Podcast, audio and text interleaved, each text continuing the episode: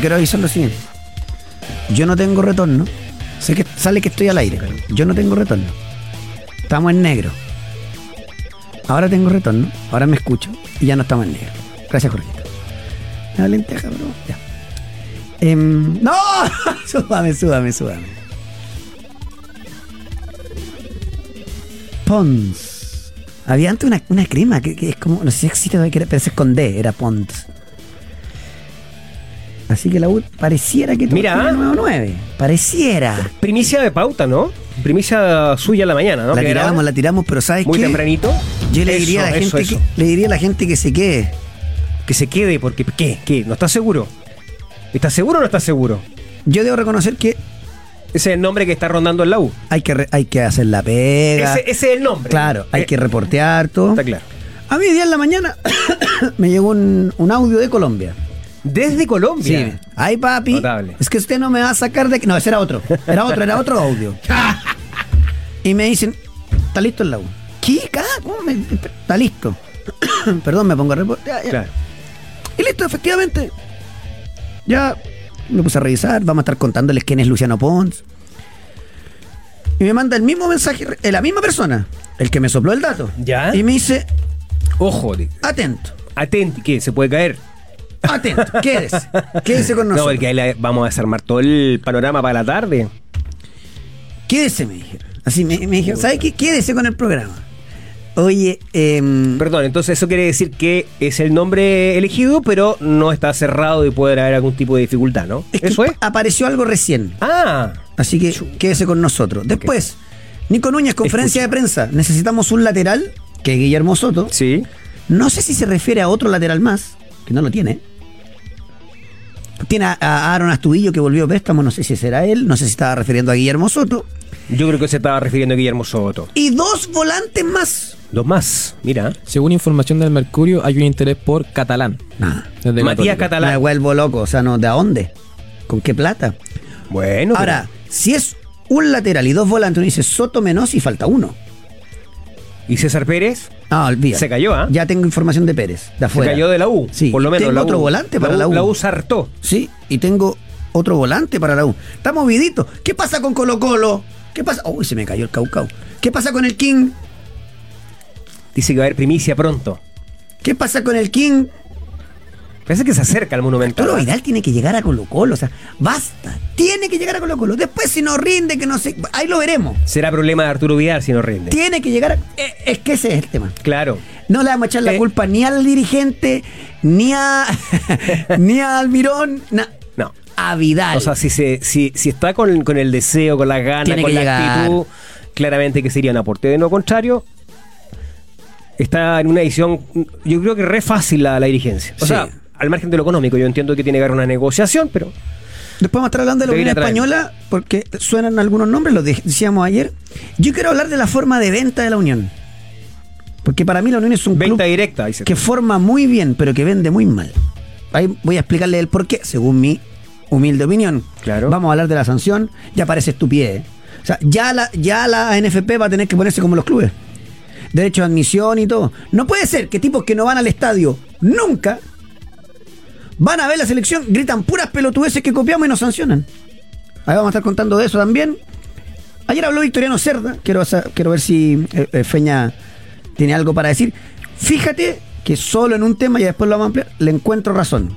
Mira, Pero mira. venía con una trampita. Oye, sí, ah, una entrevista de una hora en la cadena ESPN. La entrevista se le hizo básicamente a Francisco Sagredo. Difícil la entrevista a Victoriano Cerda, es una entrevista dura. Eh, no, no, no, no, no es fácil eh, eh, en- enfrentarse a un personaje. eh, ¿Pero en qué que- sentido? Porque me parece un tipo, no sé si la palabra es amable, pero como que tú conversas con él bien, no, no, no te levanta la voz, no te manda no, la no, punta no, no, cerro. no, no, porque camina sobre seguro. Entendiendo Ya. que no hay nada que lo vincule directamente con, Ah, con la Universidad ya. de Chile, con Azul Azul. Camina sobre seguro y todo el resto. Y todo el resto, evidentemente, son supuestamente especulaciones y. Y bueno, habla, eh, di- dio tirado varios palos, pero creo que, fíjate que voy a hacer una, una analogía más adelante cuando toque hablar de este tema, porque creo que eh, eh, que abrió una ventanita, otra ventanita, ventanita más de verdad. Y creo que eh, es bueno que esté hablando Mira, es bueno que esté hablando, es decir, porque este es un personaje que se cerró en los últimos seis meses antes de, y, y- y obviamente que reapareció luego de la consagración de Huachipato como campeón del fútbol chileno. Está la operación de venta de Huachipato. Hay un montón de situaciones que están ocurriendo. Y para mí, ah, para mí, entiendo que esto fue una entrevista que, que gestionó ESPN y el propio Sagreo. Eh, pero para mí hay una estrategia detrás, ¿no? porque no es casualidad que un personaje que, que- que se reservó mucho su opinión en los últimos seis meses haya aparecido en DirecTV, ayer en ESPN, que veamos también crónicas en la tercera, en diarios eh, que tienen que ver con lo financiero, con el tema de la venta. Creo que hay una estrategia detrás de todo eso. Bueno, me queda un mensaje desde ayer. ¿Se acuerda que ayer hablamos del fillo de Kansas City? Sí. Gente que nos escucha en Kansas City me, me decía, no, Mahomes la va a romper acá. Eh, después alguien me pregunta por lo de Catalán, vamos a hablar. Y después alguien me dice, hola Coque, ¿cómo va? ¿Qué hay que hacer para participar en el sorteo de la camiseta? Yo le voy a decir que hay que hacer, amigo, ¿qué es? eh? ¿Qué es? Porque con Jorgito a cargo del buque, la cata con los guantes puestos, ya veo al tío Vaz listo, viene hoy día del. Claro. Así que eh, aquí comienza pauta de juego. Y la cata se vistió igual a mí. ¿No te veis tan bien como yo? Ya dale, dale. ¿Tiene pelos? Hola, hola, hola, hola, ¿qué tal? ¿Cómo les va? Muy, pero muy buenas tardes. Pauta de juego en el aire, en todos nuestros diales, todas nuestras plataformas. Súmese, participe. Le agradezco un montón a la gente de Puma. Si puede, Esto es, esto es Puma, ¿no? No, no Puma. es, eh, no es. eh, pero la gente de la, la- Católica muy buena onda con Ya, nosotros. ¿la, la puedo desplegar o la vamos a dejar así Es que ordenadita? sabe que me ya, está ordenadita que Pero mejor ni tocarla. Ahí pero está. Es que Es yo creo la que. nueva de la Católica. Está bonita. Está muy linda. y Está es muy porque- elegante. Y trae como una presentación bien atrás. Sí. No la quiero ni mover porque esta, Esta es la que se va a llevar el pautero que ganador. en conjunto con la de entrenamiento de la U, gracias a la gente, tendría que haber ido hoy y no pude. Gracias a la gente de la U, gracias a la gente de comunicaciones, voy a ir la próxima semana ¿A dónde va a ir? Al CDA. Ah, va a ir al CDA, qué Sí. buena. Eh, ¿Va usted personalmente? sí, la de entrenamiento que me encantó. Eh, eh, hincha de la U, yo le pido disculpas. Decidí yo. Yo encuentro bueno esos chiches. Los Sí, chiches de sí. entrenamiento. Además que son más difíciles de encontrar. Las camisetas estelares, titulares, eh, se venden, están en el comercio, son caras, sí. Claro. Digamos, son, esto es un regalo Pero de la otra verdad. es más difícil. Es más difícil, es más complejo encontrar, o sea, es más chiche. Le agradezco al. al, a- al- ay, a la gente de comunicaciones de Colo Colo. Ah, no me de Blanco diga. y negro. Sí. Están insistiendo a ver si podemos tener la de ellos también. Ah, de ya. una u otra forma la vamos a tener. Y uno dice, ¿por qué? Porque las tres, Colo Colo, Católica y la U, se van a finales de enero. Extraordinario. Para los miembros, para los pauteros Gold, únanse a nuestro canal de YouTube, que además concursan por venir aquí al estudio y ser el quinto elemento. El primero la rompió. Sí. Primero que vino acá la Estuvo rompió, estuvimos a punto de echar a varios. bueno, buen pautero. Así que bienvenido. De hecho, ¿sabe qué? No ha abierto YouTube. ¿Cómo deben estar puteando porque no ha saludado? Tiene que. Perdón, ¿qué suena esto? Es- Ah, agradecimiento. claro, ¿Sabes por qué hoy día es pauta agradecimiento? ¿Por qué? Hoy es el Día Mundial del Agradecimiento. No te puedo creer. Mira, yo creo que una linda palabra que hay que Sí, señor. mantener siempre, ¿no? Yo le agradezco, Dar por ejemplo, a los dueños de esta radio todos los días. No puede ser que hayamos cumplido seis años. Pero bueno. Eh, saludo a Francisco Gajardo, saludo a Felipe Aguilar. Yo estoy de cumpleaños a fin de mes. Sería Mira. el mejor regalo la camiseta de la olla. No se ponga patudo, sí, po? No, tiene que hacerse pautero Bueno, Felipe lo es. Felipe lo Felipe es. lo es ya, que un bueno, saludo está, para él. está compitiendo. Eh, Sebastián Gómez, mañana en el sorteo. ¿Cuál? No. Ah, que usted está enredado porque yo estoy haciendo también un sorteo por mi Instagram de esta camiseta. De la ah, Católica. usted tiene dos. Yo tengo dos. Es más, ¿usted la quiere, Catita? Estoy aceptando coimas en mi Instagram. Lo digo abiertamente. No, mentira, porque si no la gente de Puma me mata. Eh, vamos a hablar de César Pérez. Ya, ya estamos todos on fire. ¿Quién? ¿A quién? la Isi atrás. También ahí quiere la. Isi. Ahí está, mira. Daisy Paul. Ahí está. Isi Paul. También hincha de católica. Sí, hincha de católica. Lo más top de esta radio. Lejos. Lejos. Imagínense cómo estamos. Bueno, a ver. ¿Con qué partimos, Coque? No tengo idea. No, Cris ¿Va a partir Andrés, con ¿qué me la U, con Colo Colo? Con Colo Colo. Reunión entre Almirón, Modor- Morón y Vidal en Pinto Durán. Si no llega Vidal es para matarse. Tiene que llegar. Habrá sido casualidad porque fíjate que ayer Almirón fue a Pinturán aprovechando además un- una muy buena medida de Nicolás Córdoba que está trabajando ahí con la selección preolímpica. eh, que es que abre las puertas de Pinturán para diferentes entrenadores y aprovechó Almirón y el acompañado de José Daniel Morón para visitar a los jugadores de Colo Colo, ¿no? Eh, Los sub-23, de esta manera de que tengan conocimiento, avanzar en el conocimiento personal del, del- del Te- futbolista. te digo algo, eh, pero, pero, pero era de conocimiento público que Arturo Vidal estaba trabajando en pintura, por eso te pregunto, o sea, es una, es una pregunta, eh, digamos, al aire. ¿Habrá sido casualidad o fue No. en rigor, sabes qué, voy a aprovechar eso. y voy a acercarme, vamos Yo- a dar el primer paso? Quiero aprovechar hacer un paréntesis y decir que no todo es tan cuático, no hay para qué ponerle tanto. Bien el Nico Córdoba, abre los entrenamientos para los técnicos nacionales, Ah, no, perfecto, a mí me parece fantástico, yo, yo Pero- eso se lo aplaudo. pero es buena movida tanto de él como de Vidal que entrene con la sub-23. Por ¿Por qué? supuesto. Porque Vidal uno puede decir, al que no le gusta, a mí me encanta, pero si a alguno es, puede decir cualquier cosa. ¿Sabes cómo, de- cómo te mete en los entrenamientos? Por no? supuesto que y sí. pa, y te No, lleva. y, tener- y para, estos hablando. jugadores más jóvenes, tener ahí, eh, entrenar con, con- con un futbolista de la categoría, la jerarquía de Vidal es otra cosa. Para Vicente Pizarro, para Por César supuesto. Pérez, que son. que ya han tenido experiencia, me imagino. para hacerlo. Probablemente los que no han eh, no han podido convivir, es, es tremendo tener esa posibilidad. Está bueno Eh, ese mediocampo, todo esto. ¿Quién- qué- el volante central, no sé quién puede ser.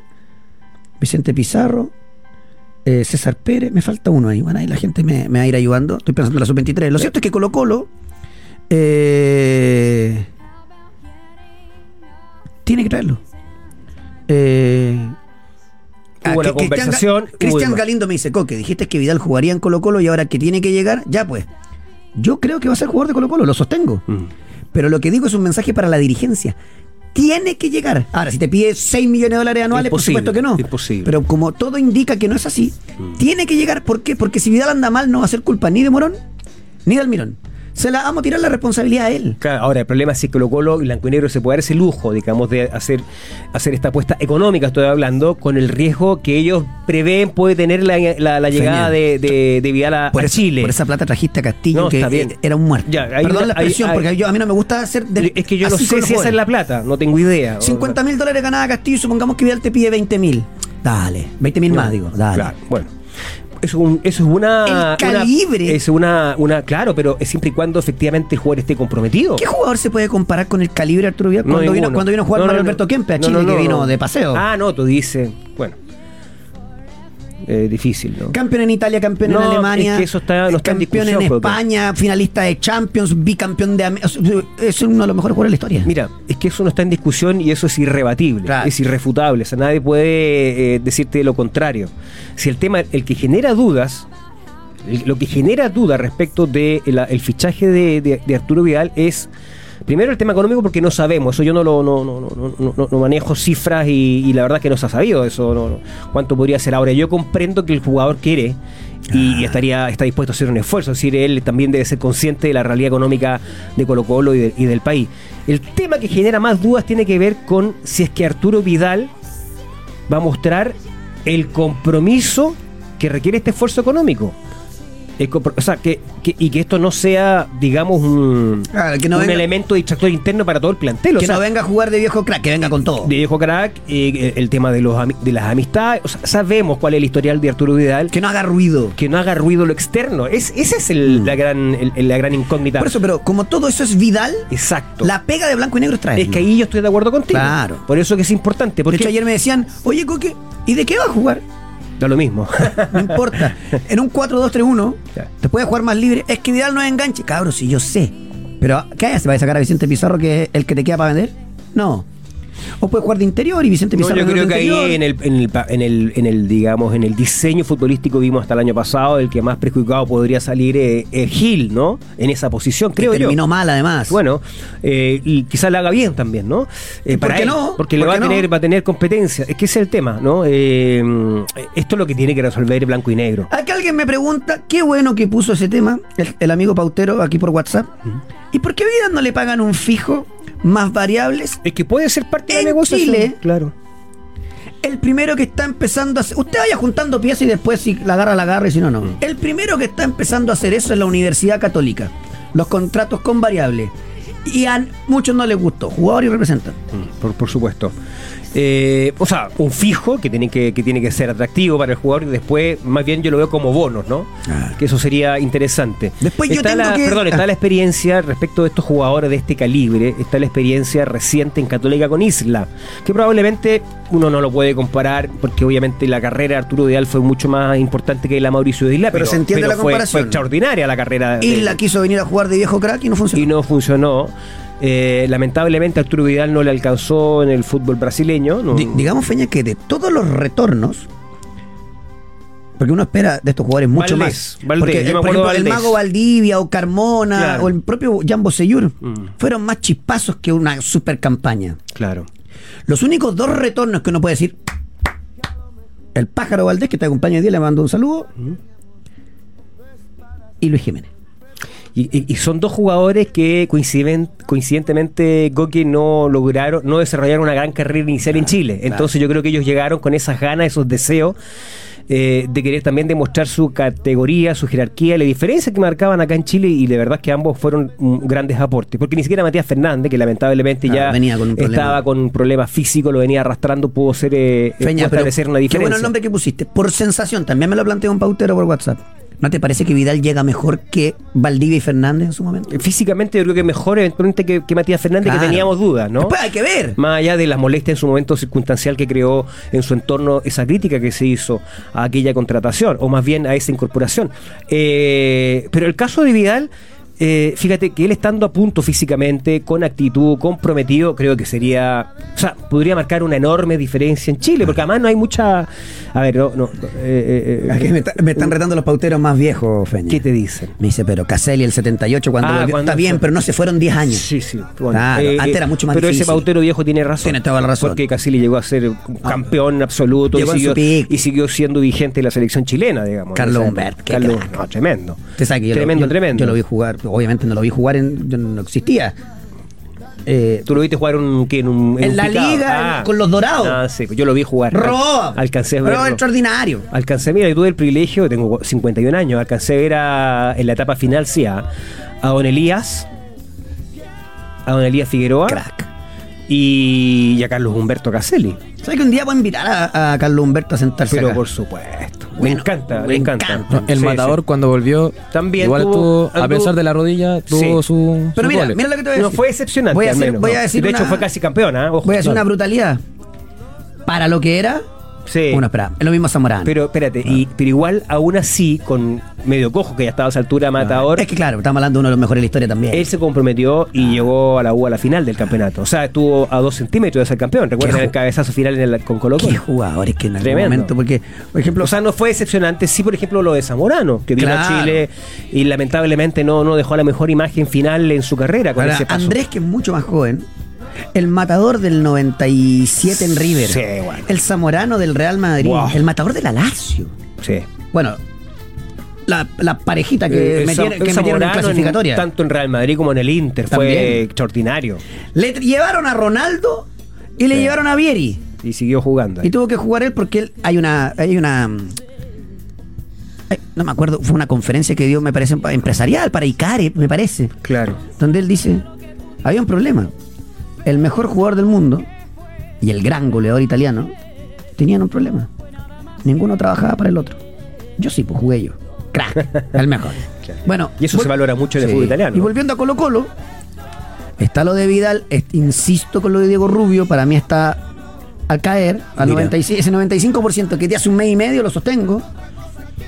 Pero en el, perdón, en el plan estratégico de la dirigencia de Colo Colo, si es que lo hay, pensemos que lo hay, Coque, Sí. que se sentaron y que ahora sentaron eh, y se pusieron a trabajar Está ya, haciendo- ya asegurado Jorge Almirón. Ya, está- está o sea, siendo el goloso técnico. Fernando Agustín, está- está pidiendo cosas que me parece que no pasan. digo porque, porque esto es esto es lo que trasciende. No es prioritario desde el punto de vista deportivo lo de Vidal. Claro. Es más bien, no, es que suena feo la palabra accesorio porque no lo es. O sea, Arturo Vidal no puede ser un accesorio, todo lo contrario, es, es fundamental. O sea, pasa a ser el espíritu de Colo Colo una vez que se claro. concrete su llegada. Pero me refiero, en las prioridades deportivas no aparece Arturo Vidal. Sí un centro delantero, sí quizás un extremo.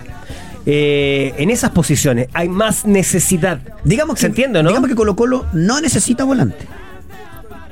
Por eso estoy hablando Vidal de esto. llega porque es Vidal, en caso de llegar. En caso de llegar. Es que a eso me refiero. Claro. ¿Qué necesita Colo Colo? Un delantero. un delantero. Un goleador. Y todo indica que es Diego Rubio. Y que se va a quedar Lescano. Eso, eso es lo que indica. Pero se va a quedar lescano porque simplemente no le pudiste eh, buscar salida, eh, porque el jugador insiste en hacer cumplir su contrato. Hay que ver qué le prometiste al Mirón también, porque Almirón de que conoce no es, conoce no es. Claro. También hay que ver qué billetera tenía. A lo mejor Almirón conoce a Lescano y que sabéis que déjamelo, yo lo recupero. Pero también pasa eso. Y, y si Almirón quiere jugar con gente por afuera, no tiene un puntero derecho. Puede hacerlo Zavala, sí. Yo creo que Colo Colo necesita un puntero derecho. Vamos a ver. Colo Colo no tiene laterales bis, a pesar de que firmó Eric Wimberg. otro La renovación, préstamo. renovación, sí. Pero es otro préstamo. un año, exactamente. La verdad, Y está, está difícil el me mercado. estoy acordando de lo de Wimberg, eh, Valdivia Wimberg, Mm. eh, Chaco Morning Paredes. Claro. No, es una situación. eh, eh, yo creo que en la cabeza de Arimber había otro deseo, ¿no? De quizás sellar un acuerdo más, más amplio. Claro. No, no un préstamo, pero probablemente quedó un poco eh, apretado con ya con el calendario el inicio del trabajo de la pretemporada. Está bueno el dato que me da otro pautero. A ver, pero mencione quiénes son, po. Es que, este no me, es que Ah, no me dicen no los nombres. número, ya. Lo que pasa es que son gente que escribe siempre, te tengo que ir hasta arriba. Ah, ya, A ver, ok. mire, mire, mire cómo escribe Bueno, que, siempre. es que cada vez, digámosle entonces a los pauteros que escriben por WhatsApp que coloquen su nombre. Claro, para- eh, para dar la opinión de ellos. Claro. Me dice, Coque, soy de Colo Colo, feliz que llegue Vidal, pero no quiero que sea capitán. Ojo con eso. Ah, Ya. mira, ¿y hay Puede quién ser. podría No sé el capitán. Con... O sea, con ese- Arturo Vidal, el capitán, o sea, Digamos que Arturo Vidal- Viene con la jineta. Una jineta no la necesita, No, compadre, va, pero va a igual, se la, roncar. se la van a entregar. O sea, el capitán va a ser Este- Esteban Pavé. A mí, y el vicecapitán Vicente Pizarro, está perfecto.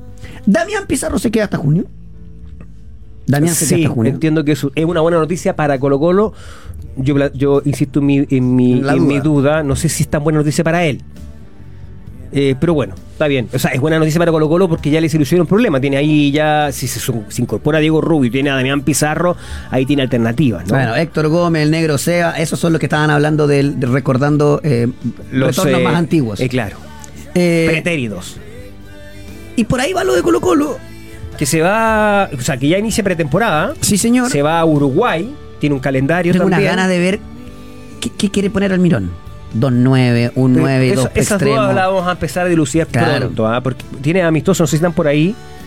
eh, pero sí ya tiene, tiene algunas fechas y, y- dentro de poquito, el próximo día, una semana más, ya vamos a empezar el partido coque de, de pretemporada. De hecho, Sí. Católica juega el domingo, ¿no? Así es. Sí, Bueno, con- Colo con Colo hizo una oferta por Jonathan Villagra.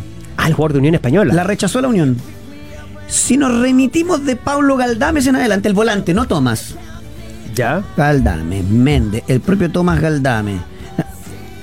Segovia tiene la forma que. No, para el medio chileno, Sí. Catch completo. Ahora, es una postura bastante interesante porque son pocos los equipos que se pueden dar ese lujo. claro, pero ¿sabes qué siento que hace mal, Feña? Que de repente todo tiene su tiempo. Claro. Y la Unión vendió tarde a Pablo Galdames, Mm. vendió tarde a mm, Felipe Méndez, Que se fue a Rusia. que se fue a Rusia. Se le fue libre Tomás Galdames, Mm. como que no agarra el pic. Vende, no es Colo Colo, no importa, el que vende el 50%. Claro. Y ya lo que se. Porque va a ganar plata. Fíjate Yo que- sé que alguien me va a decir, es que no la necesita. Es que entonces no entiende el negocio. Porque la Unión es un gran equipo formador pero- y ya viene Vidal de bajito, el central de la Unión. Sí, sí, sí.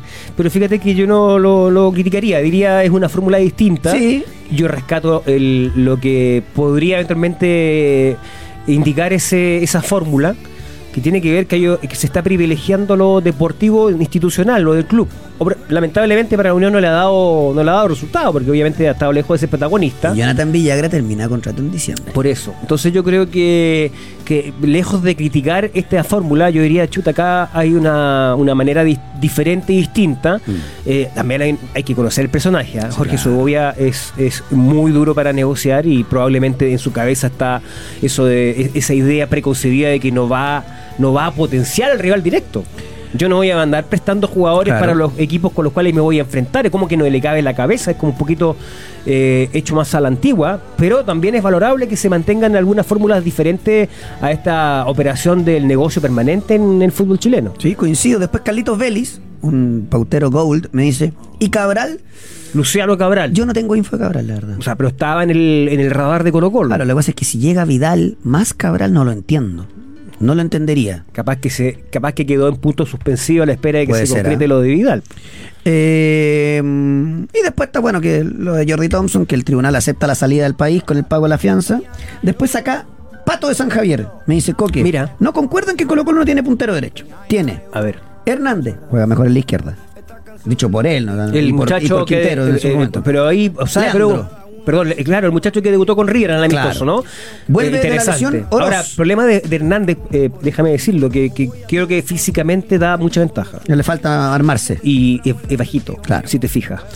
Vuelve de la lesión Oroz. Oroz juega mejor en la izquierda. Zavala. Le- Ese puede ser. Puede ser. Por algo yo creo que lo dejó. Y volado. Pasa que volado pasan los años y como que se ido quedando. Volado, yo creo que se estancó. Se estancó. Ahora, siempre la llegada de un nuevo entrenador puede que te, que te entregue un impulso, que te inyecte una energía distinta, y, y- pero yo creo que parte en desventaja, ¿no? En, la, en el preconcepto del armado del, del equipo. Tengo los partidos de pretemporada de Colo Colo. Eso quería escuchar yo. ¿eh? Va a jugar un torneo de la Serie Río de la Plata. Ya. Va a jugar el 16 de enero con Rosario Central. El 16, perdón. de- de- 16 de enero. 16 de enero con Rosario Central. Ese es el primer partido entonces de Colo Colo. 19 de enero con Nacional de Uruguay y el 22 termina con Liverpool de Uruguay. Duro. Está bueno, está interesante. Son tres partidos con equipos eh, uruguayos. Entonces, eh, donde se va a realizar esta pretemporada, eh, son, son duelos que nos van a entregar las primeras señales, ¿no? Del, de qué es lo que está, o qué es lo que imagina, o qué es lo que está buscando, buscará Jorge Almirón, el técnico de Colo me dice, y Joaquín Montesino, insisto, a mí no me gusta meterme en el bolsillo de nadie. Cuando me enteré lo que gana Joaquín Montesino, yo le digo, compadre, pase, lo mal que es allá. Ha mostrado muchas ganas de Sí. quizás. re- eh, a ver, yo lo he visto en entrevista a Joaquín Montesino. eh, y, y él, y él ha mostrado su, su interés de quizás relanzar su carrera. Está pensando también en la posibilidad de retomar un lugar en la selección. Y para eso necesita validarse, evidentemente, probablemente en Chile. Un equipo grande podría ser una buena oportunidad Sin duda. si, si muestra rendimiento. Pero son jugadores que escasean, ¿ah? Aquí me siento golpeado. Primero, les voy a contar lo siguiente. Esta no me la sabía, que a mí me gusta ser honesto. Como con tanto fichaje. Traumel es un medicamento efectivo que trata la inflamación y el dolor. Y ninguna inflamación va a detenerme. Si los síntomas persisten después de tres días, consulta al médico y evalúa otro tratamiento, resolución RW 29126 del 2021. Querido Andrés, me sorprendió. A ver. ¿Chile sufre baja de última hora en el Prolímpico? Así es, se trata del volante palestino Felipe Chamorro. Resulta que, Mira, bueno, se- Córdoba entregó la nómina final de 23 jugadores y resulta que se realizaron una- unas evaluaciones médicas. ¿Y qué, y qué es lo que pasa? Que hay unos plazos antes de iniciar el torneo y que no alcanzan a entregar la- Ah, los documentos. perfecto. Entonces se decidió sacarlo Afuera Chamorro. de la nómina, Chamorro. Bueno, uno menos. ¿Y a quién irá a llamar? Porque me imagino que. Es no- que tenía no- que cortar gente.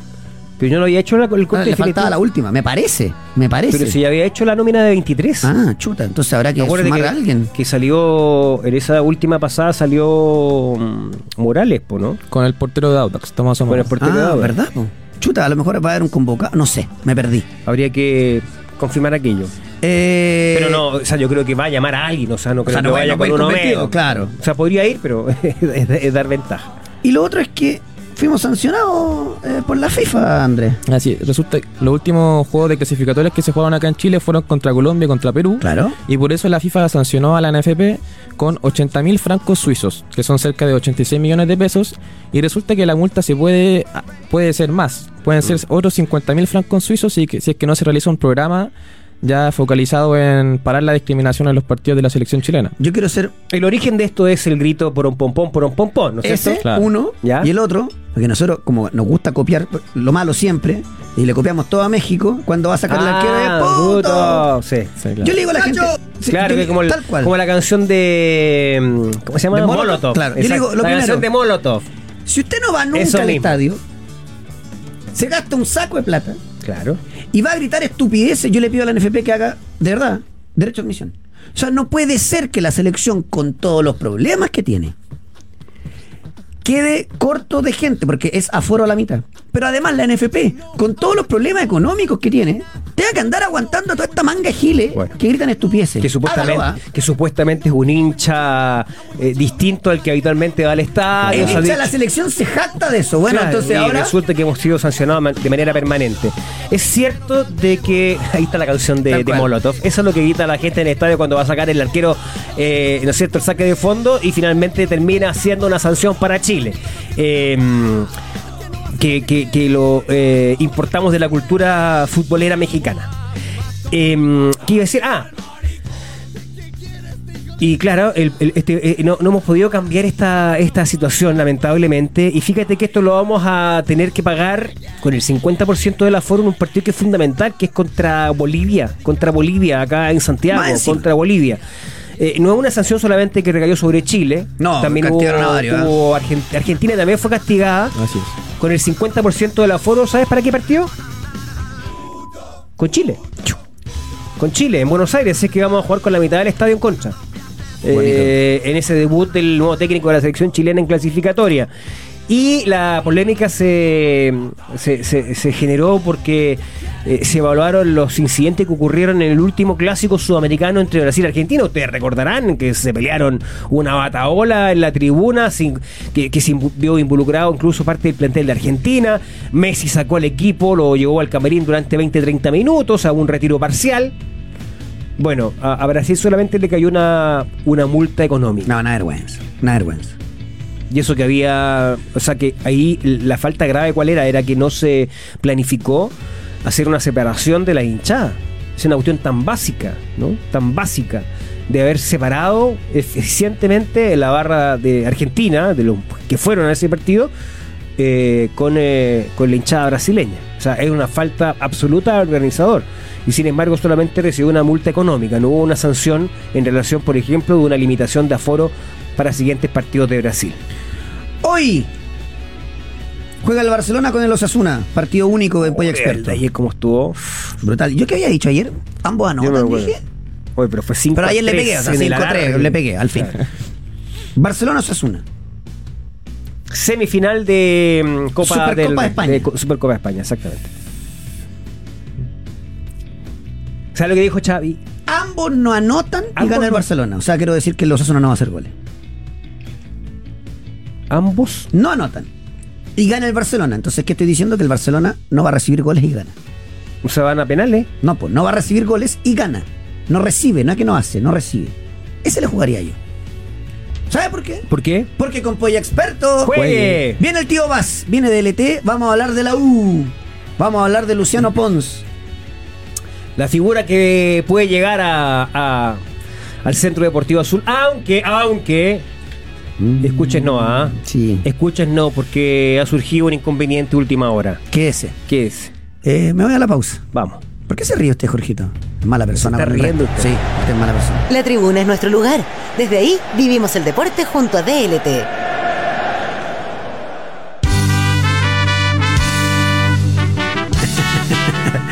No, que te me está escuchando. Al infinito Ahí y está. más allá. ¿Qué personaje? Notable. ¿Cómo está? Don Felipe Ureta, a esta altura del tío Vaz. ¿Cómo A le esta va? Paz. altura, sí. Bien, bien, todo bien. Partiendo el año. Cuéntale ya, la gente lo, lo reconoce en la calle, ¿o ¿no? Lo ha Me, saludado, me preguntó. le, le ha pedido autógrafo. Eh, me ha- me ha pa- no, no autógrafo, pero me ha, me ha pasado un par de saludos. Bien. Súper. Llega ah. lejos, llega lejos. Este, Llega este lejos, asunto. sí, pues. Saluda al patito que está escuchando. Ya. Un, un amigo mío, el único arquero sin mano, me dice. le, ma- le manda felicitaciones a Andrea. Mire, ¿ve? El Ah, mini sí. pautero. Sí, está bien. Estamos bien. Por un 3-5. Por ahora. Oiga. Por ahora. Ayer tuve reunión con la gente de LT. No te puedo creer. Sí, señor. Imagínese cómo salí. Doblado. Increíble. Impre- Mañana, mañana hay asado. Mañana hay asado. Mañana hay Ayer asado. me encontré con el Coloro y me Uh, dijo y mañana me invitó. Oye, Coloro Canales me dijo, ¿y- anda, anda. ¿Y cuándo me van a invitar a mí? No me invitan nunca. ¡Eh! De hecho, no estoy ni en el grupo. Fernando Agustín quiere ir a la joda. Ojo que ese grupo se fue al carajo. Después le mando. Ah, de ese Eh, grupo se fue al carajo. Quiere ir a la joda del ET. Ahí Sí. tení. Yo, Colorín Canales que me mande al tiro un video. Al Se, tiro. se Ojalá, pierde- se pierden de bastante. ojalá la con verdad. ropa. Sí, por, por favor. Eh, Difícil. Eh, Jorgito también quiere ¿Qué ir. le pasa? ¿Quién quiere ir? Ah, ustedes quieren ir. La Cata también Ah, quiere ir. sí, compañero de bueno. ya, bueno, ya. Ofrece- Ya que no hay asado acá, eh, Ah. ya que Coque no, no ha pagado el asado. Sí, el problema bueno, es que ofre- vamos. ofrecieron hielo y ahí saltaron los dos de atrás. Pero bueno, vamos con el tema que me trae hoy que me encantó que tiene que ver con la Copa de África. La Mira. Copa Africana de Naciones, hay que corregir al tiro por el nombre porque ya una de las particularidades. A ver. Bueno, la Copa Africana de Naciones es la copa donde realmente se vive el fútbol. Vamos a, Ya. a decirlo de manera tajante para comenzar. Comienza este sábado, partido de Costa de Marfil y Guinea-Bissau.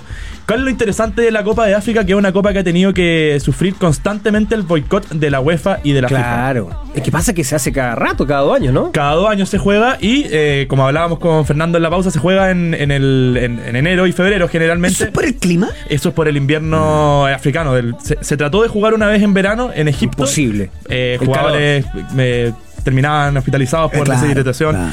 Etcétera. Bueno, eh, claramente eh, esto es uno de los factores Perdón, que hace que. perdón que te, que te- ¿Sí? que te interrumpa, Ah. pero además es una época muy nutrida en el calendario europeo.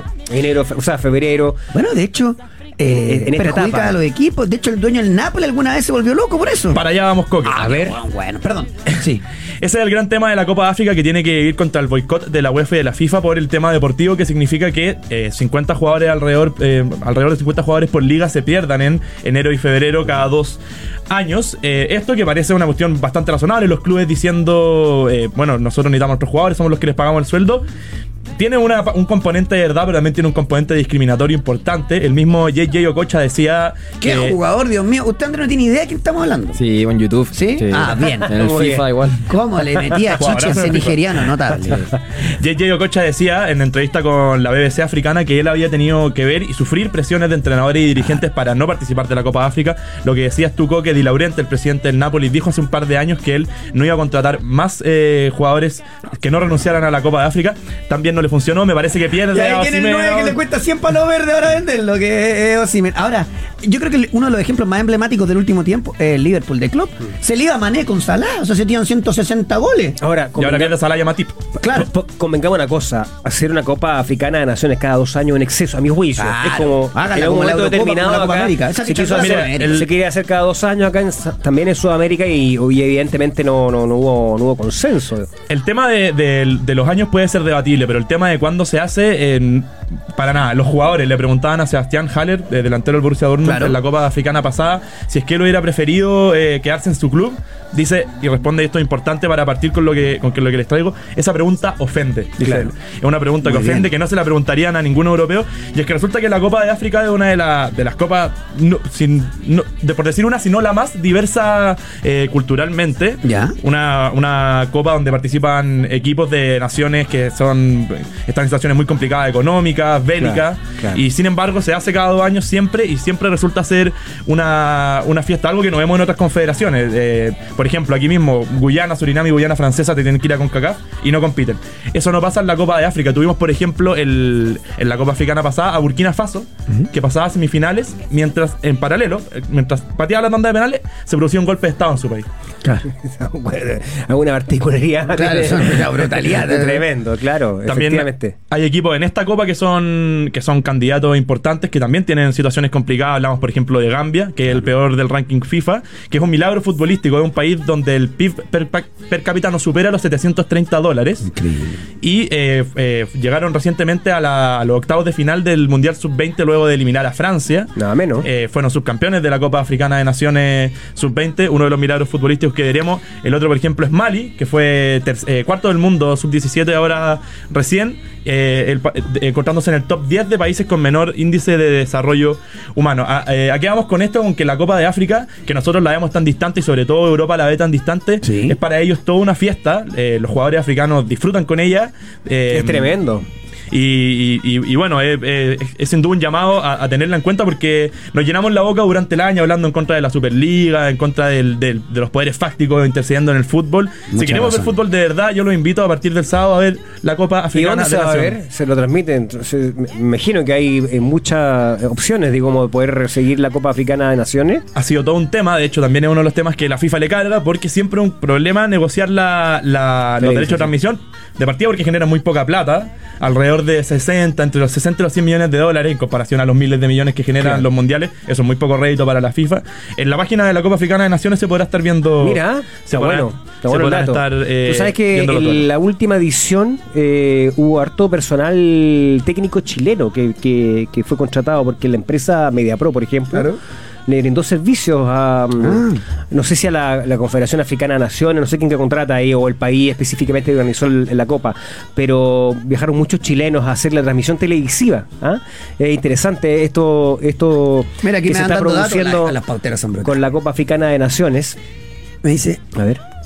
Ah, bueno, aquí alguien hace un, un recordatorio, bien hecho el recordatorio. A mí también se me, se me fue. No va Matip a la Copa, se rompió los ligamentos cruzados. Ah, claro. Así que solo va a perder a Salah. Bueno, pero en el fondo también lo pierde a Matip por lesión. Eh, donde más scouts mundiales van es a la Copa de África. Probablemente. Es que ahí hay todo un tema, un producto... Además, hay uno, algunos que de repente dicen, no, mira, yo nací el 90 y no nací en el 90, nací en el 54. pero- la alteración de los, de los certificados de nacimiento. Ahora, para, para ir cerrando, perdón, yo estaba con mucha información. ¿Dónde lo van a transmitir? ¿Lo dijeron? Sí, en la plataforma. Ah, y yo creo La página. tengo- tengo- no sé por qué tengo la tinca que Star Plus puede transmitir. Puede ser. Tengo puede la ser. tinca, estoy tirando Yo creo que eso va creciendo, fíjate, además el público asiste de manera masiva, o sea, es impresionante Claro. cómo se llenan los estadios, hay mucho fervor. Yo creo que África, bueno, África está peleando, después de Sudáfrica, por supuesto, Sudáfrica fue el primer país en organizar un mundial Claro. de, de ese continente, eh, pero el que ha peleado muchísimo y ahora va a tener la posibilidad es Marruecos. Claro. Marruecos se va a incorporar como Sí. en el mundial 2030. Per- permíteme eh, meterme ahí, Fernando. Mañana estaremos publicando una completa guía en DLT para que la vean. Pero, muy bien. Pero le hago, le hago un pequeño adelanto de cuáles son los tres principales candidatos y Ya. los dos partidos más importantes A de la ver, Copa a para, ver, a para ver. que los pauteros primera, lo sepan. primera ronda. Los primeros, lo- el primer candidato, obvi- obviamente, es como Fernando en Marruecos, Marruecos. cuar- cuarto del mundo. Exacto. Luego Senegal, donde hay un factor interesante a revisar. Senegal es el reciente campeón, pero tiene a sus tres principales figuras, Mané, Mendy y Koulibaly, jugando en Arabia. Así que Claro. tendríamos la primera prueba real de si, efectivamente el fútbol árabe Claro. va en detrimento de los, de los jugadores. Y Eh, ya- pero la gente ya escuchó ah, lo- los apellidos que acaba de nombrar, los, eh, los senegaleses, ¿no? Son tremendos Claro. figuras del, del fútbol europeo. Justamente aquí alguien, otro pautero por WhatsApp me dice, compadre, Star Plus transmitió la Copa de África pasada, así que puede ser. Ahí está. ¿Y qué más? Y el tercer y último candidato, y el más interesante a nuestro juicio, es Egipto, que no, no la consigue hace 10 años y es la primera oportunidad, y quizás la última, e importante de Mohamed Salah de conseguirla. El último trofeo importante que le falta. Ha ganado Champions, Premios, Estuvo todo, cerca la vez pasada. ¿no? todo en Europa, sí. Estuvo- siento que estuvo cerca. Oye, Sí, yo estuvo sé que usted se va a despedir con una, con una frase que me encanta, pero los pauteros empiezan a mandarme artículos. Futbolista afirma haber nacido cuatro años después de que su madre murió. Sí, esa es la, De la noticia, Copa de la, noticia la, la, Ah, increíble. la vi ayer. A ver que la frase me gusta Sí. porque tiene contenido. Pero claro, hay que, no hay que confundir ahí la, la- los juicios hacia el fútbol africano en general contra eh, diferencia que es la, el amateurismo que ahora mismo está al mando de la CAF, que son cosas distintas y hay que tenerla claro. Y los dos partidos más interesantes se los dejo para el 18 de enero. A ver. Egipto contra Ghana y Costa de Marfil contra Nigeria. Buen partido. Buenos partidos. Y la frase que decía Coque, que quiero decir para cerrar y para despedirme de los pauteros que ahora me imagino están muy interesados en la Copa Africana de Naciones. Sí, señor. Es una frase que mientras investigábamos ayer leímos del periodista argentino Pedro Fernández, Ya. que dice para que tengan en cuenta el fútbol, sobre todo en África, contrabandea alegrías y sueños y da herramientas, al menos por un momento, para salvar lo que parece insalvable. La Copa de las Naciones Africanas es un poco eso, aunque a Europa le cuesta entenderlo. Muy bien. Grande. pe- el- ¡Qué nivel! ¡Qué poesía, nivel! poesía. ¿Cómo DLT ha crecido? No, Los total. sinvergüenzas Es que que- venían es que es antes, otro su manga nivel. de vagos, borrachos. Claro. Muy bien. Yo Felipe Ureta le mando un abrazo, nos encontramos la próxima semana. Nos vemos. Nos vemos, ahí está DLT, siempre trayéndonos temas para No, la, de para la verdad, conversa. contenido, contenido. Contenido. Ya voy con la U. Tranquilidad, es un medicamento efectivo que trata la inflamación y el dolor y ninguna inflamación va a detenerme. Si los síntomas persisten luego de tres días, ¿qué hace? Me llama. Consulte al médico para evaluar otro tratamiento. Resolución RW29126 de 2021. ¿Qué música tenemos? La verdad, Jorgito, ayer la rompiste y día está un poquito mejor que como el. ¿Qué, qué estamos Y ya fue ella. Está flaqueando. Ah, está el cumpleaños de No Doubt. Pasa que No Doubt tiene buenas canciones. Digamos que esta no es, pero. Bueno, De la que le gusta a él. po. esta es, es conocida. Esta. Esta es ¿Eh? conocida, sí, sí, conocida. Es conocida, pero Ah, está Rita con piedra. Bueno, en fin. La U. ya. Vamos, vamos, entremos. Luciano Pons. 33 años. Vamos a hacer las cosas como corresponde. Usted me va a decir- Luciano Pons. Digamos lo que eh, no nos había nombrado a este futbolista en la previa, ¿no? Como que sorprende este acercamiento con este futbolista argentino. 33 años, Coque, un metro 81. Eh, surgió de la, la- de la cantera de Argentina de Rosario. Así es. Yo, ah, perdón, agradezco a Boris Requena. Efectivamente va a transmitir la Copa de África Star Plus. Sí. Eh, hinchado con la cuestión, pero quería darle el dato bien. A ver, trayectoria de Luciano. Argentino de Rosario, Aragua, Jorge Newbery, argentino de Rosario, San Miguel, Flandria, San Martín, Banfield, ahí ya pega el saltito. Mm, primera. Independiente de Medellín. Much- muchas 2022. temporadas en cuarta y quinta división de Argentina. Hace cuarta y quinta de Argentina, primera de Venezuela, cuarta y quinta de Argentina, tercera Argentina, segunda Argentina, primera de Argentina, primera de Argentina y primera de Colombia. 34 goles en las últimas dos temporadas con Independiente de Medellín. El DIM. En el DIM, ¿no? Así es. Así Deportivo es. Independiente de Medellín. Tiene 123 partidos en el DIM y 34 goles. Mm, Sin duda es una apuesta. sí. Fue expreso pedido de Gustavo Álvarez. entiendo que es. ¿Qué le vio? Un tipo referente de área, aguantador, incansable. Su, su promedio de gol no es para decir, oh, pero, o sea, le dieron en el gusto al técnico. Después, Ahora, no, no sé si había sido, eh, fue prioridad, yo creo que apareció en, en- en los últimos días, en las últimas semanas, habrá estado en, en- en los informes del- de la gerencia deportiva, ¿cómo habrá sido esa situación? Pero eh, lo cierto es que sí, eh, Álvarez, el nuevo técnico de la Universidad de Chile, tiene, creo yo, un conocimiento de las divisiones, o sea, de las categorías menores, Claro. en- a ver, no, no juveniles, me refiriendo a las divisiones segunda, tercera, cuarta de, de Argentina, porque... en el DIM dirige Alfredo Arias. Exactamente. Ahora queda claro que era el plan Z, o sea, no, no, Sí, no me a, a eso con- me refiero, haber sido plan A, plan B, plan C, plan D. Después de que puede funcionar, sí, Es ¿por qué una no? apuesta. No sé si es el nombre que estaba esperando el hincha de la U para romper el mercado, no- nada, ¿no? Claro. No creo. A ver, uno de los grandes eh, delanteros del último tiempo, eh, extranjeros de la U, La Ribey. Sí. La Ribey. Pero también uno podría decir que fue Diego Rivarola, ¿o no? Ah, por supuesto. El palote libera. Un Eh, poquito sí, más atrás. Olivera, Juan Manuel. Y Diego Rivarola llegó de Platense, pasó por el Morning. Claro, exacto. Pero formado en River. Claro. tenía, claro. tenía ese antecedente. Ahora, sí, para no volvernos locos, quiero dar un dato. Yo no es que lo quiera, no es que lo quiera elevar a una altura, pero tampoco lo quiero matar porque lo quiero ver, no lo tengo visto, no les voy a mentir. El año pasado jugó 17 partidos de Copa el Deportivo Independiente Medellín y eh, de, eh, Luciano Pons, perdón.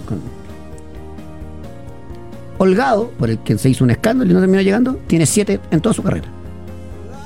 Entonces también vamos aterrizando. De que después si funciona o no, habrá que ver. Hay que ver el ojo de Gustavo Álvarez, ¿ah? porque acá supuestamente es una petición del entrenador o el visto bueno, evidentemente, del nuevo técnico de la Universidad de Chile, pero acá me apuntan, ojo con, ojo con el ojo, aunque suene reiterativo eh, o reiterado el concepto, ojo con el ojo de, de Gustavo Álvarez, porque el año pasado pidió a Pablo Mañín, Que no funcionó. nada. Pero en Argentina andaba bien. O sea, Bueno, por eso que hay, por hay eso, veces. ojo con el ojo. Claro. Eh, eh, eh, es una advertencia, es una apuesta, porque claramente no es un jugador que uno desea, eh, te da una garantía. De hecho, es cosa de la estadística nomás de, de, de los goles en, en- en la cantidad de partidos. Quiero decir dos cosas, Feña. En la Es más a- apuesta que nada la de la Ah, sí. apuesta. Sí, y dos cosas en relación a Pons. Lo primero, o sea, tres en verdad. Primero, la uno metió un fichaje bombástico, No. porque lo de, lo de Marcelo Díaz es otra cosa. No, claro, Mediáticamente, no. si llega Vidal Colo Colo Sí. y Diego Rubio te mata, porque por más que te gusten o no, son jugadores relacionados con la selección. Si la Católica trae a Guillermo Soto, pasa lo mismo. No significa nada, después la U puede salir campeón. Sí, lo que pasa, eh, lo de Marcelo Díaz puede haber sido el año pasado, un, un golpe mediático y Tal luego cual. la U la, Azul Azul lo dejó Tal pasar. Eh, después, lo segundo que quería decir es la U tiene que desprenderse de un extranjero. Todo apunta que se fue, va a ser el Chorri Palacio, porque no, no puede tener seis, porque ya sabemos todo el show con el Seafood, no sé qué. Y lo tercero es que si uno mira el mercado de pases de la U, fue de más a menos. Como que empezó con mucha chaya, con mucho petardo y fuego artificial lo de y Marcelo se fue Díaz tiene un componente distinto, extra, lo saco. A mí me gusta, me parece que va a andar Calderón, una expresión, ya. Por último, una apuesta que tú le puedes tener un rédito económico y el resto. Yo creo que está todo cifrado en la confianza en que Gustavo Álvarez le va a dar el funcionamiento del equipo. Porque en términos de nombres propios, eh, eh, es como tú dices, o sea, la U se quedó en eso, se quedó en, en apuestas. Se quedó en apuestas. Y yo yo, creo creo, que- uno le debe exigir mucho más a un equipo de esta, de esta dimensión que tiene una deuda gigantesca acumulada con su hinchada. Yo creo que a U le vaya bien, ¿ah? quiero decirlo, porque se confunden a veces la crítica que uno hace respecto a la gestión directiva, de la poca transparencia en la propiedad, con, con el deseo que uno podría eventualmente tener. Yo todo lo contrario, lo que le deseo es que a la U le vaya bien porque necesita que le vaya bien, el hincha necesita tener alguna alegría. Y, y además para el campeonato. Sería interesante volver a tener a una U protagonista, que, que- que esté en la pelea, que esté en la lucha, en la batalla, que los clásicos sean mucho más estrechos. De un paso adelante con la Católica. Aquí que aquí Kevin Mesa me El dice año "Coque, pasado. ¿y qué media- eh, fichaje mediático podría haber metido la U? No sé, pues, Vargas. compadre. Claro, Edu es- Vargas. Que, imposible. Pasa que no tiene plata la U. Está pagando normal, entre comillas. Claro. Y entonces apuesta por un técnico que es sacador de, de- de funcionamiento. Bueno, veremos cómo le va a la U. A la U le falta es que un volante para cerrar su si, plantel. si la U hubiese tenido participación internacional, eh, tendríamos que haber sido mucho más exigente con este mercado. Yo creo que igual se quedaron ahí al debe. ¿ah? O sea, la U juega Copa Eh, Chile y torneo. el- la- el- el- el- eh, creo que la, la gerencia deportiva se durmió con lo delgado Sí. y postergó excesivamente lo de César Pérez. Ya te- eh, ¿Sabes lo que pasa con César Pérez? La U le hizo una oferta gigante. Independiente de los bemoles y, Y los detalles. Pérez tiene eh, interés, Feña, de dos ya. equipos alemanes. Perfecto, pero tú. Pero déjeme que- terminar. Ya, dale. La U le hizo una oferta de un palo por el 50%. ya, pero Una ahora- locura. Ahora al final. Y César Pérez y su entorno tienen dos intereses de Alemania, Stuttgart y el otro equipo, no me acuerdo, pido la disculpa, más Cagliari, de Italia. Entonces va a esperar el preolímpico. Y la U dijo, bueno, yo me bajo. Es más, el problema que le está pasando a la, a la U y, le- y a la Católica es que están agarrando las opciones B y C. Una de las opciones que suena en la U para reforzar su medio campo es el Tucu Sepúlveda. Que a mí el, me de, parece el de Audax. Pero no está libre él. está libre. A mí me parece un buen jugador. Si yo fuera director deportivo, no me calza para nada en la U por un tema de estilo de juego. No me calza. La U necesita darle manija a los que vienen de abajo, que todo indica que vienen muy bien, consolidar a Fuente Alba y no traer más Poblete, Mateo, el mediocampo de la U.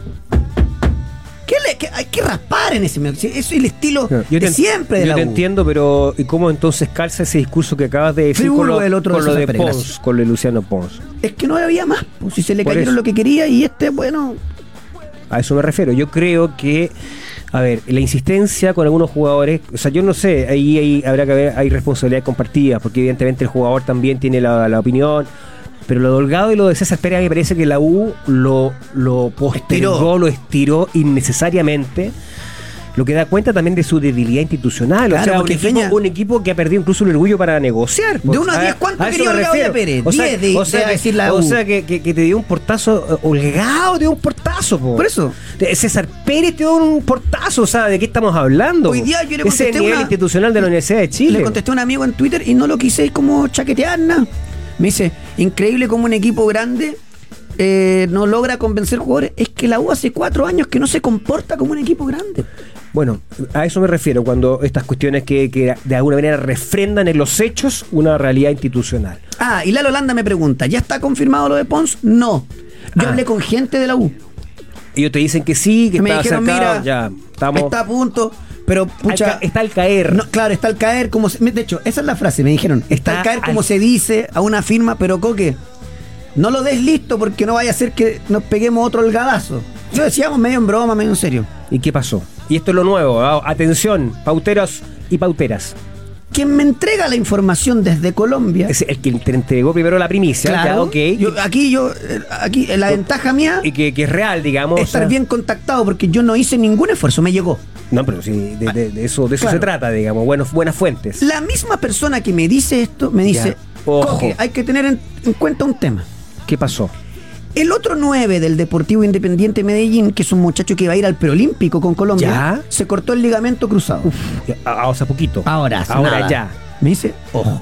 Ay, que el DIM podría necesitar al, al futuro posible a Pons. Yo lo pongo sobre la mesa porque después Y si puede se cambiar cae, las condiciones, a lo mejor. Ahora, es cierto, termina contrato a fin de año.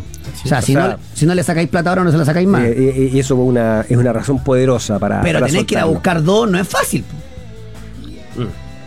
A ver, lo que está confirmado es que el jugador que decidió a la U, como el plan, no sabemos si B, C, D, para ser uno de sus centrodelanteros, esto también implica un cambio en la actual estructura, es decir, tiene que salir uno, probablemente el Chorri Palacio, porque será delantero por delantero, Perdón, uno imagina, yo, uno yo- imagina. claramente yo no soy gerente deportivo. Yo saco a Mateo y a Ojeda antes que al Chorri. El Chorri te hizo goles. Ahora, eh, bueno, eso ya es una, Un gusto, una, ¿ah? una- es un- una cuestión de una cuestión de gustos. Eh, hay que esperar entonces, pues. Hay que esperar que la U oficialice esta situación. Vamos a ver si es que el DIM, el Deportivo Independiente de Medellín, cambia las condiciones ante la lesión de su centro delantero eh, más joven que está que estaba previsto iba a jugar el preolímpico que se lesionó. Yo y, quiero- y que en una de esas pueden ahora necesitar al mismo Pons para la presente temporada teniendo contrato vigente. Ese dato. No, está Porque bien, me- la misma persona que me dijo, Coque, Luciano Ponce el delantero que busca la U, la misma persona me dijo, Coque, se cortó el ligamento cruzado el otro 9 del DIM que al preolímpico. Ojo Ya, con eso. Ojo con eso. Después en la U se baja del tema de, de César Pérez, por lo que Ya, yo les decía. ya lo contaste, El. Tucu Sepúlveda es una de las opciones. A mí no me termina de convencer. Al final va a traer por traer finalmente. O sea, o yo sea, creo que- tienes Poblete, Mateos, Fuente Alba. Y ya hay muchachos abajo ya, porque van roncando. Bueno, dale si jugáis campeonato nacional y, y Copa a, nomás. A, a Savi, Ves a jugar más arriba. un poquito más para arriba, pero A ya, pero, no, Fernández pero no es, detrás de- del pero no es delantero. Pero no es delantero a Savi, creo. No, No, en media punta, va a jugar Media con dos medias claro. Mm. puntas detrás del 9, que por ahora sería Pons. Vamos a ver. Eh, y Victoriano Cerda habló ayer de su relación con Azul Azul. Y fíjate que dijo algo en el A cual ver, yo ¿en qué estoy le de acuerdo. encontró la razón? Él dice: Ignacio Tapia Ya. Era, un de la- era un central ¿Ya? de selección. Alto, zurdo, escaso. De, pero de, formación física, de. Yo lo, lo- distinta. lo que me gustaría agregarle a eso Ya. es que efectivamente Ignacio Tapia tenía condiciones de ser un central de selección. ¿Ya? Efectivamente, él jugó en Guachipato mucho mejor que la UG porque estaba mucho mejor rodeado. Son pareja de centrales. Acá jugó con el boliviano y después jugó con un jugador de casa. ¿Qué es lo que dijo ayer Victoriano Cerda? Ey, estoy plenamente de acuerdo con Victoriano, de verdad. Ya, pero y este año, el año pasado, perdón. no, bueno, la U tuvo mejores centrales ahora. Pero yo estoy de acuerdo con fue, él. fue reserva. Sí, claro, porque tuvo mejores centrales, Casanova y todo, y anduvieron bien y listo. De hecho, cuando le tocó entrar no lo hizo mal. ¿Dónde está el pero, la, la- la cuchufletita chica que me gustaría decirle a, a Victoriano? Yo estoy de acuerdo contigo. Es hasta rescatable el jugador. Si el tema es el sobreprecio que se pagó por eso. Claro. Eso es lo Pero es grave. que ese es el tema. Yo creo que Claro. lleva la discusión eh, para su propia beneficio, digamos, en su discurso Claro. al tema personal de Ignacio Tapia, que en eso sí coincido con él, la debe haber pasado muy mal porque fue el foco, ¿no? Pero que aquí el tema tiene que ver con la relación entre dos instituciones que se ha acentuado desde que llega a cargo el grupo Sartor con Huachipato. Sabemos además la influencia que en ambos equipos tiene un representante específico, que es Fernando Felicevich. Lo que no se ha comprobado, y por eso habla tan sobre seguro el Victoriano Cerda, es un vínculo directo en la propiedad de Azul Azul. Claro. Hay sospechas, por supuesto. Claro, porque a mi juicio, eh, los hechos constituyen eh, una prueba. O sea, yo no necesito, al menos desde mi perspectiva, yo no soy un fiscal, no soy un juez. Mm. Pero eh, tú no necesitas estoy- el papel firmado a raíz yo, de las yo no, pruebas que yo hay. no- yo no necesito, por lo menos yo, yo no necesito un papel firmado, un documento, una transacción que aparezca la firma de Victoriano Cerda diciendo tengo las acciones en azul azul. Los hechos hablan por sí solos, digo yo. Es cosa de simplemente eh, eh, seguir la línea de acontecimientos, ¿no? Sí, sí, Eh, está aquí, aquí lo que sale, lo que, lo que Creo que no es necesario ni repasar, Feña. no, es que sabes que es importante, la entrevista ayer duró una hora, los últimos 15, 20 minutos fueron más duros, eh, en donde básicamente la conversación la llevó Francisco Sagreo, en ESPN. Eh, básicamente porque tuvo que entrar el tema, o sea, que es evidente que es el tema de la propiedad de Azul Azul con la, la relación con Guachipato, todo lo que se ha dicho, las investigaciones que se han realizado, las que efectivamente, y en eso se basa la defensa de Victoriano Cerda, no hay ningún documento Claro. que establezca alguna relación. Ahora yo quiero rescatar un par de situaciones, porque siempre estas oportunidades te abren pequeñas ventanas. ¿Ya? A ver, que se entienda la comparación, ¿ah? que se entienda la comparación, no, no. Yo ayer me recordé, eh, no siendo personajes que tengan para nada un vínculo directo, no, ti- no tiene nada que ver una cosa con la otra, quiero ver desde, desde el punto de vista de la personalidad y cómo se enfrentan en Está entrevistas. haciendo un símil. un símil.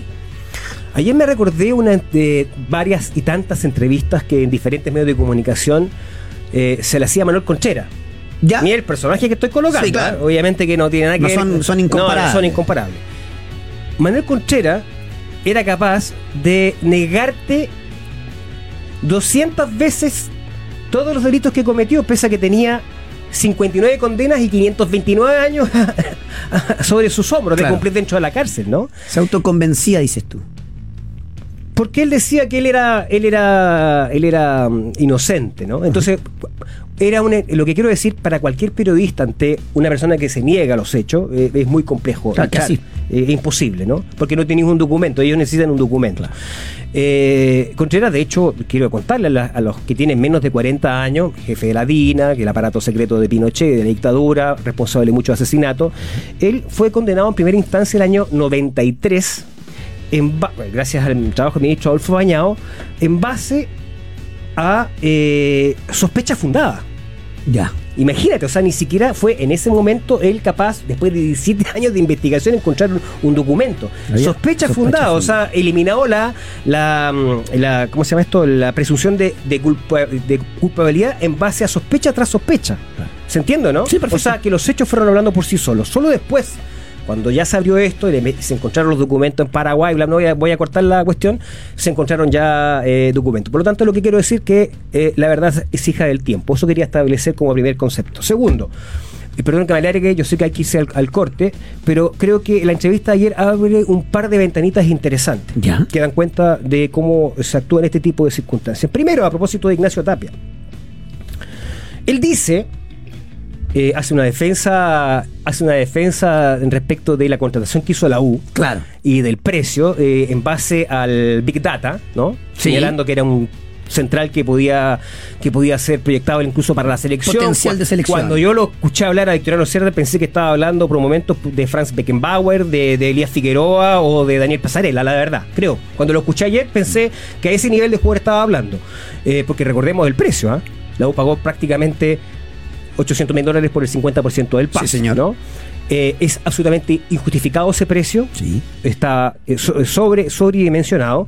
Pero lo curioso de esto es que él declara eh, sobre la marcha en la entrevista de ayer que, eh, dado la- el daño que se le hizo al jugador y la duda que había respecto de, de esta situación, le propuso a Azul Azul: Yo te recompro el pase por el mismo precio. Y que Azul Azul habría dicho que no. Entonces aquí hay, aquí solamente dos situaciones. O Victoriano Cerda miente sobre esto, o dos, la negligencia de Azul Azul es Claro. tan absoluta. O sea, Porque es. por la es- misma plata es- te lo o sea, devuelvo o y sea, te mando una caja Yo creo que el día hoy debiera responder eh, Mike Clark. Claro. ¿Por qué no rechazó si, si tienes un jugador en la banca que te, te puede haber significado la devolución de 800 mil dólares? Entonces después tú no me digas que no tienes plata para contratar un delantero de mayor jerarquía si rechazaste un tremendo negocio que si te, te propusieron el año pasado. Solo un detalle en relación a número y a, y a- y a- y a currículum, sin ser Frank Beckenbauer. Daniel González llegó con mejor palmarés a la Católica y costó 500 mil la totalidad del pase. Es que está sobredimensionado, ¿no? Ahí la verdad es que se intenta justificar lo injustificable, eh, eh, no era un jugador para ese precio y no se trata de una crítica, eh, digamos, a la persona de Ignacio Tapia, que eh, en eso sí coincido, la tiene que haber pasado mal, no es culpa de él, el precio lo colocan otro y el negocio lo hacen otro. Me tengo que Pero bueno, y, y que necesitaba decir lo segundo, súper importante, porque él Pero dice... hagamos algo. ¿Por qué no me lo guarda para, para después de la pausa? Que me gusta, está bueno el tema. Y después Bueno. hablamos de la Católica. Eh, la Católica también. Bueno, sí. Insisto, hay que, ir, a- hay que ir a buscar a, a Michael Clark, preguntarle por qué rechazó este negocio. Feña. Absolutamente de acuerdo. Es la primera pregunta que hay que hacer. Sí, claro, pues. Pre- Pregunta número uno de la presentación del próximo refuerzo. ¿Por qué rechazó? ¿Cuál es el argumento de rechazar este negocio? Adivine qué va a Señor pasar. Clark. No va a ir, van a mandar a Mayo. Mayo va a decir, pues yo no está, no cacho no, de qué no, pero no, que hay una. Alguien tiene que decir. No, tiene. Si ya está, está ahí la entrevista de Victoriano Cerda. Eh, pausa y volvemos. Dale, Jorge. No, no te cambies de señal. Ya regresa. Pauta de juego 100.5. Necesito, ¿sabes? Yo ¿Qué necesito. necesita saber? necesito. Necesito saber. Quiero Un día quería tomarme algo con usted con Sagreo. Ah, bueno. Es cosa que coordinemos nomás. Vamos a tener que ir en Uber, sí, sí, no, siempre. Siempre. Siempre, siempre, siempre. Ahora, Pancho es una ¿eh? persona muy ocupada, voy en todo con, caso. Voy con, voy Sí, con, la- sí, sí. con lo que me Dile falta. nomás, por favor. El Seba Molina, Sí, el hombre, el, el artífice de LT, DLT. me dice: Coque, central zurdo de buena altura, 21 años, Mm. Con más de 60 partidos en primera. No, no eran zurdos, pero, alguna, pero jugaron por la izquierda. Rocco, Maripán, Valver Huerta. Todos de nivel top. Sí. ¿Cierto? Entonces, podría haber, sí, si Tapia bien No, pero- rodeado. pero sí, a lo que vamos nosotros es con el sobreprecio. Pero quedaste pendiente con no algo que que la Católica. es que eso es de- eh, insistir en el Big Data, si una cosa. Es que si No, no, no, es que eh, eh, me, me lo está refrendando en el Ah, sobreprecio. Obviamente, sobreprecio. Ya, eh, sí, yo, otro aspecto súper importante de la entrevista de ayer de Victoriano Cerda en ESPN con Francisco Sagreo. Me llamó muy poderosamente la atención porque además hubo, un- hubo una. De alguna, de una manera él se, eh, eh, se muestra muy molesto por la acción de algunos periodistas. De hecho, eh, eh, menosprecia la investigación de CIPER, por ejemplo Hay que, hay que que, menospreciar que- que- no. que estableció relaciones comerciales y también llegó a la conclusión, hasta ahora, porque siempre hay, que poner la palabra hasta ahora de que no hay una prueba No hay. física que demuestre lo que muchos sospechamos, digamos, que hay una relación mucho más grande entre Huachipato, Universidad de Chile, y yo agrego nombres propios, yo eh, digo los que están como sociedad con Victoriano Cerda en Huachipato en, en, en temas de azul azul, pero bueno. Peche, para partir. Marcelo Peche, Marcelo Ambrosio y el propio Becerra. Eh, pero ¿sabes lo que me llamó la atención en, esta, en este ejercicio que él hizo de, de descrédito? Porque habló de que quienes lo persiguen o quienes lo critican tienen problemas de. porque entró al, al terreno personal, tienen problemas de, de infidelidad, de problemas de, de abuso de sustancia y un montón de cuestiones así, digamos. De- esa fue la respuesta, digamos. Entonces. eh, Perdón, per- perdona, que debo ser yo no honesto, sé yo vi por parte. ¿Dijo eso? sí, dijo eso. Eh, pero, Porque me estoy imaginando a quién le tira. Bueno, eh, Y me, y me parece. Cuando, cuando se traspasa Es que no- el límite no- a, lo, a lo no, personal, me claro. parece. ¿Sabe qué me Yo- parece? Me parece rasca. Bueno, es que, es que esto es súper importante, eh, tenemos que mantener cierto estándar, ¿no? Cuando uno hace una crítica, la crítica es profesional, ¿no es cierto? Es, eh, tiene que ver con lo institucional, con el acción, el accionar público de las personas. Eh, porque de lo contrario, entonces estamos en otro mundo, ¿no? Eh, eh, al menos desde el periodismo no podemos cruzar ese límite. No, por supuesto. ¿ah? De hecho, yo te quería contar a- a- para dónde voy. Eh, eh, él hace mención de que ninguna de las investigaciones han logrado establecer ninguna conexión Sí, eh, sí. de- y de hecho él dice, nombra, de hecho lo- el- los famosos reportajes con los WhatsApps, dijo, solamente me mencionan en una oportunidad por un tema del, del préstamo de Jimmy Martínez. Sí. En donde las personas involucradas me tratan de. de- y no, no- obviamente no dice el, el improperio. ¿Ya? ¿Por qué me llama la atención esta referencia de Victoriano Cerda a los WhatsApp? Ustedes sabrán que uno de los reportajes que hizo, evidentemente, uso de estos WhatsApp es el que hice yo en mi informe especial en Sí. TVN, además de una publicación en mayo en Radio Bio Bio. Sí. En ninguna de las dos publicaciones, ni en la de la Radio Bio Bio, mucho menos en la que hice yo, hubo mención a Victoriano Cerda de manera pública. Ya. Por lo tanto, lo que ratifica a Victoriano Cerda tuvo acceso también a los WhatsApp completos. ¿Se entiende? Sí. Victoriano Cerda conoció en detalle todos los WhatsApp. Mira, ayer un datito, lo dejó abierta esa ventanita. Él conoció en detalle todos los WhatsApp porque hace mención a un WhatsApp que no fue publicado. Yo no publiqué ningún WhatsApp nombrando a Victoriano Cerda en ningún momento. Y lo tiene. Está completo. Lo que pasa es que yo no sé si él sabe, pero eh, una parte, eh, eh, el, el- el ex gerente general no, no, no puso a disposición de la justicia todos, todos, todos sus WhatsApps. Ah. Ah. ¿Se entiende, no? Sí, perfecto. Por lo tanto, lo que hubo ahí, lo que denota esa frase pequeña al pasar de Victoriano Cerda, Es que es que él hizo un control de costos. Él sabe perfectamente que está mencionado y nombra un WhatsApp que no fue publicado. Es muy llamativo.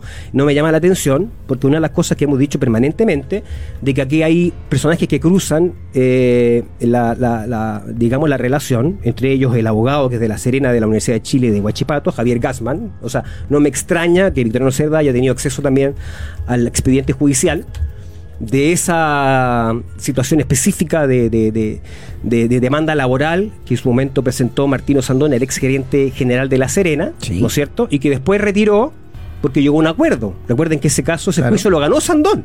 No solamente le tuvieron que pagar, sino que además La Serena se tuvo que disculpar. Eh, y por lo tanto, a veces se pisan la cola.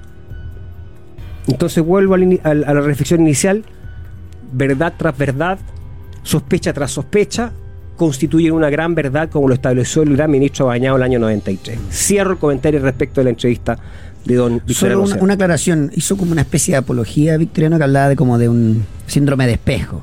Sí, los que sí. son ladrones, Sí, eh, los que piensan que soy la, que son pero que son refiriéndose, ladrones. refiriéndose, o sea, es evidente, refiriéndose a quienes han hecho seguro, reportajes, seguro. Críticas, comentarios. aclaración. Gracias a los que me lo. Sí, sí.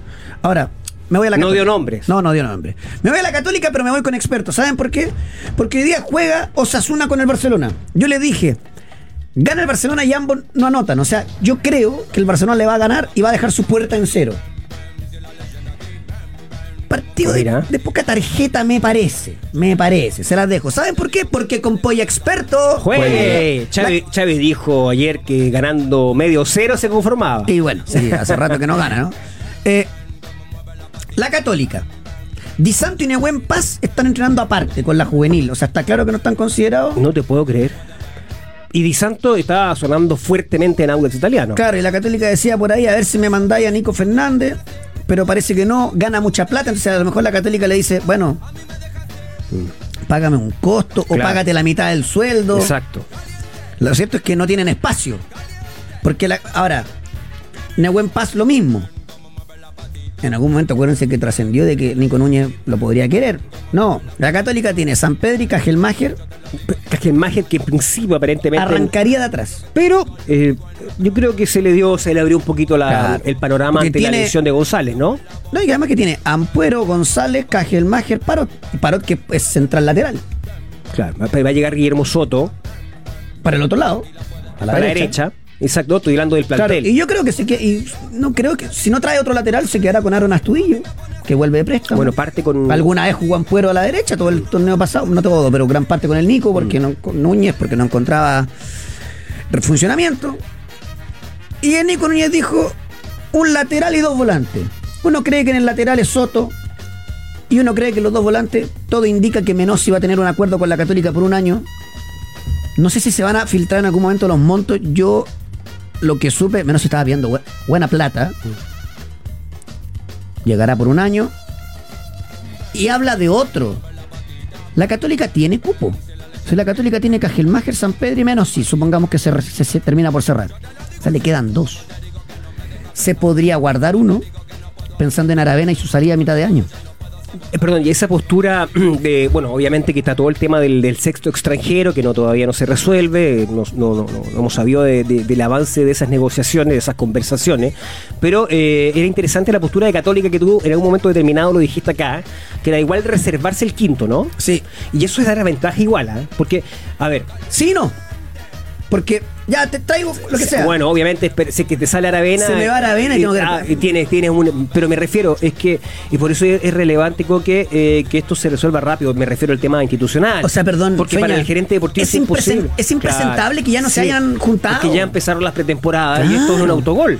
Ahora, aparece por ahí el rumor de que Matías Catalán estaría en la órbita de la Católica. Sí. La Católica no le pudo competir a la U, a pesar de que no se lo llevó, por César Pérez, por plata, iba a traer a Catalán.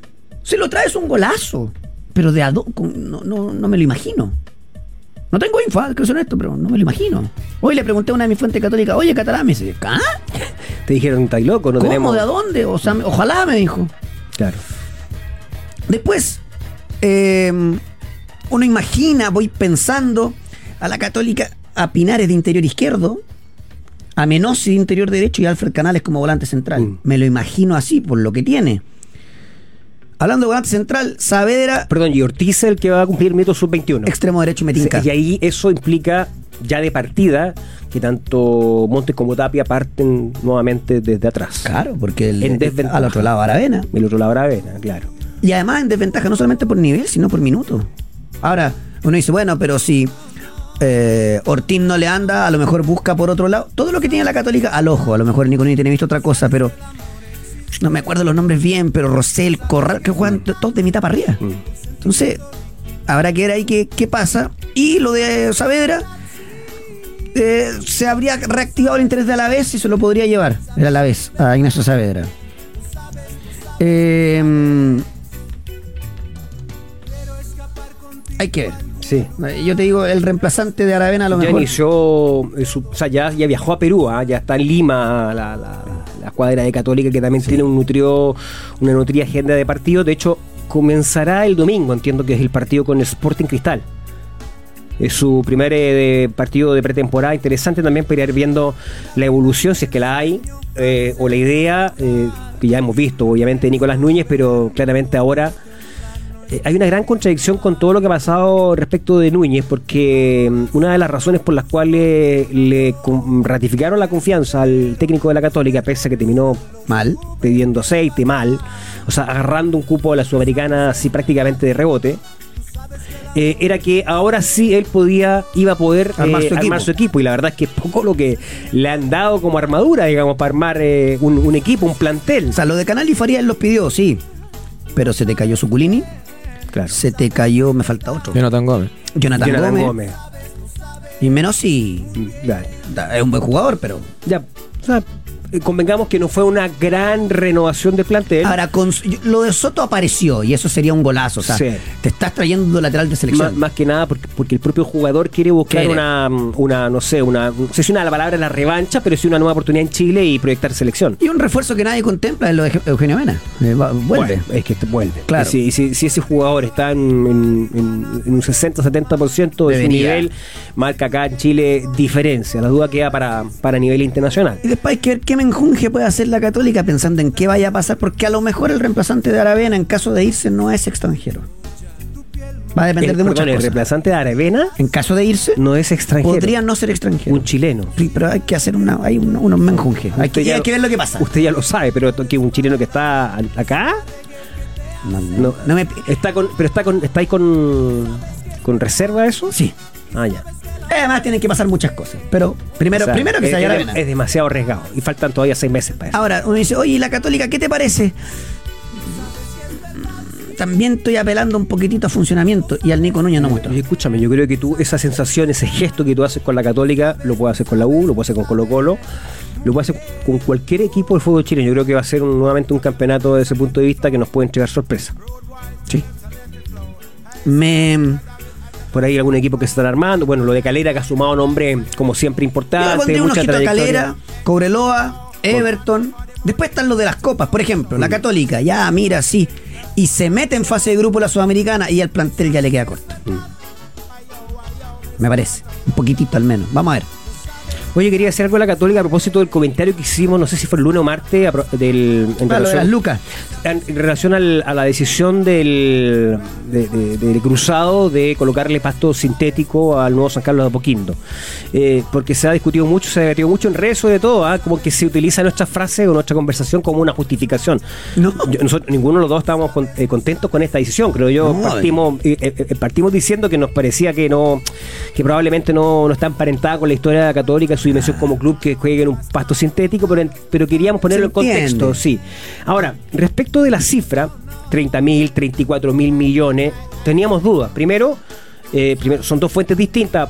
Aparentemente no hemos conversado con el Coque quién es el que te dijo a ti, ni tampoco yo le he dicho quién, quién me dijo a mí, y por eso que lo dijimos al aire. Eh, sería interesante que lo ratificaran. Siempre en el entendido que hablábamos de ingreso y no ganancia. ¿Se entiende la diferencia? Por no? supuesto. O sea, si no, hay 96 mil estadios en Chile. Claro. Faltan Y- los costos. fa- Claro, obvio. es que mucha gente me dijo, no, pero esa- es que, y los costos, obvio, o sea, son, hablamos siempre de ingresos totales, no de ganancia, que es obviamente que en, en la, en la sumatoria eh, y le resta obviamente los costos. O sea, es un cálculo extraoficial que nos gustaría poder conversarlo con algún dirigente de cruzado y sería bueno que aterrizasen esas cifras también para ir eh, eh, aportando al debate. Así es. Quería decir aquello. Oye, eh, bueno, me tengo que ir. Oficializado Dorival Junior en Brasil. Y la verdad, bueno, mañana, eh, mañana es viernes, ¿cierto? Y más perdido. Mañana es, viernes, sí.